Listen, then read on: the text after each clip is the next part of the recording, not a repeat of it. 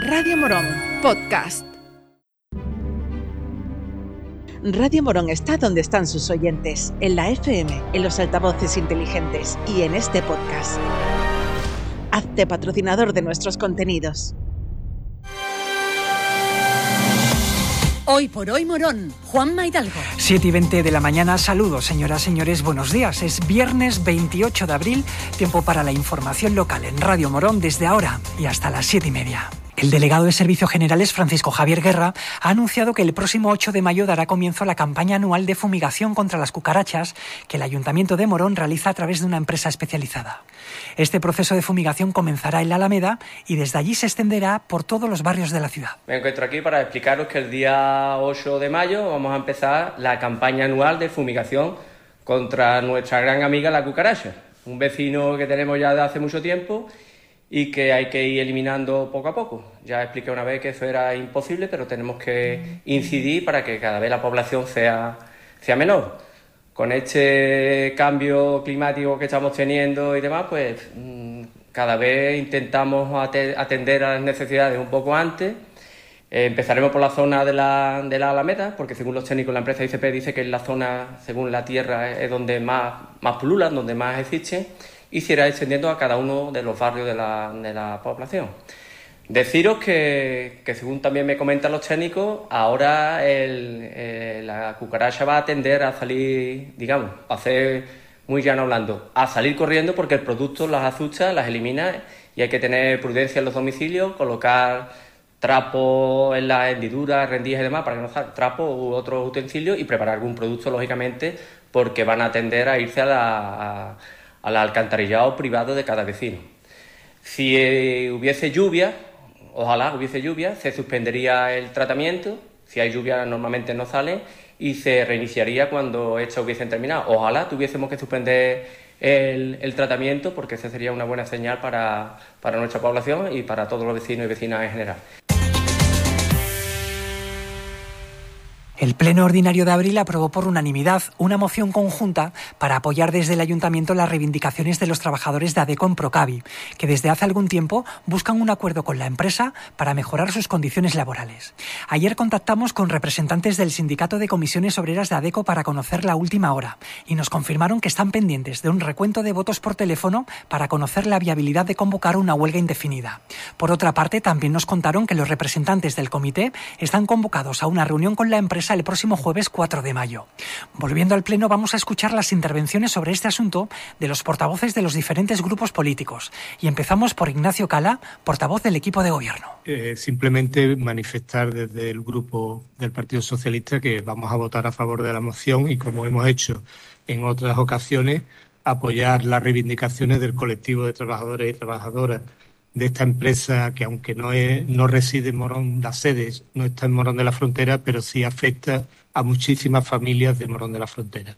Por lo tanto, manifestamos nuestro apoyo a que se alcance definitivamente ese acuerdo que, que mejore las condiciones de salud laboral y de, de las condiciones también retributivas y de salarios de, de la plantilla de estas dos empresas. Isidoro Ignacio Albarreal, portavoz de AMA, anunciaba que el problema con los trabajadores de Procavi viene de lejos. Este además no es un conflicto laboral nuevo, un conflicto laboral que viene ya de hace bastante tiempo, porque la, las condiciones laborales en general en, en, la fábrica, lo que todo el mundo conoce aquí en Morón como la fábrica de pavos de Procavi, pues desde hace bastante tiempo, prácticamente desde que empezaron, dejan bastante que, bastante que desear, ha habido mucho muchos conflictos, muchas reivindicaciones, algunas han ido coincidiendo gracias a la lucha de sindical que ha habido allí, pero otras muchas, como las que se han reflejado y se ha leído ahora por parte de la, de la secretaria, pues siguen siendo un, una reclamación muy importante por parte de los trabajadores y las trabajadoras. ¿no? Por parte del Partido Popular tomó la palabra Germán Vega. Únicamente decir que bueno que hemos firmado eh, esta moción conjunta que trae aquí el Partido Socialista y bueno lo hacemos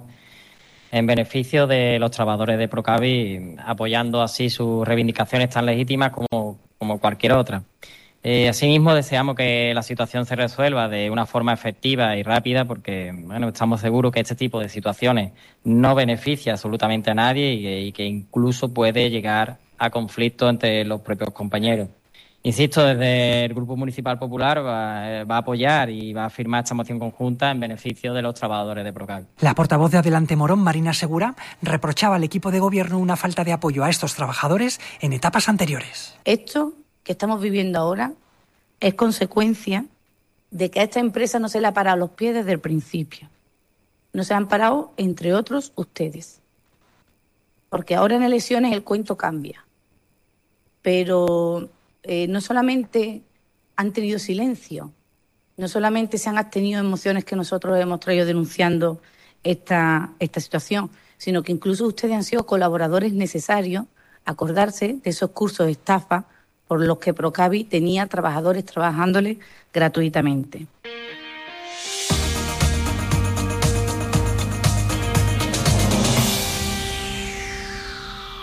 El Rocío está a la vuelta de la esquina y su hermandad en Morón está ultimando detalles para tenerlo todo a punto de cara a la romería de 2023. La semana que viene, 3, 4 y 5 de mayo, se celebra el triduo en honor a la Virgen del Rocío en la iglesia de San Miguel y el sábado se celebrará la función principal. Juan Carlos Raya es hermano mayor de la Hermandad del Rocío. Eh, como bien dice, empezamos el miércoles a las 8 de la tarde en la parroquia de San Miguel. Empezamos el triduo eh, y la función principal del instituto con un juramento de reglas el día, el sábado, 6 a las 8 también. Ese día también, mm, después de la función principal, eh, porque este año tenemos un, este año es un año especial.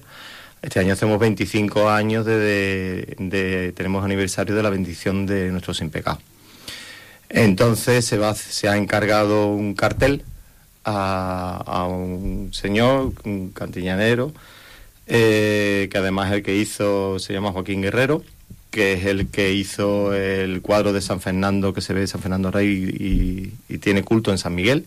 Y, se le encargó a él que haga un cartel especial, ¿no? Ya que este año tenemos, pues vamos a, vamos a presentarlo una vez que termine la función principal, la Casa Hermandad presentaremos lo que es el cartel.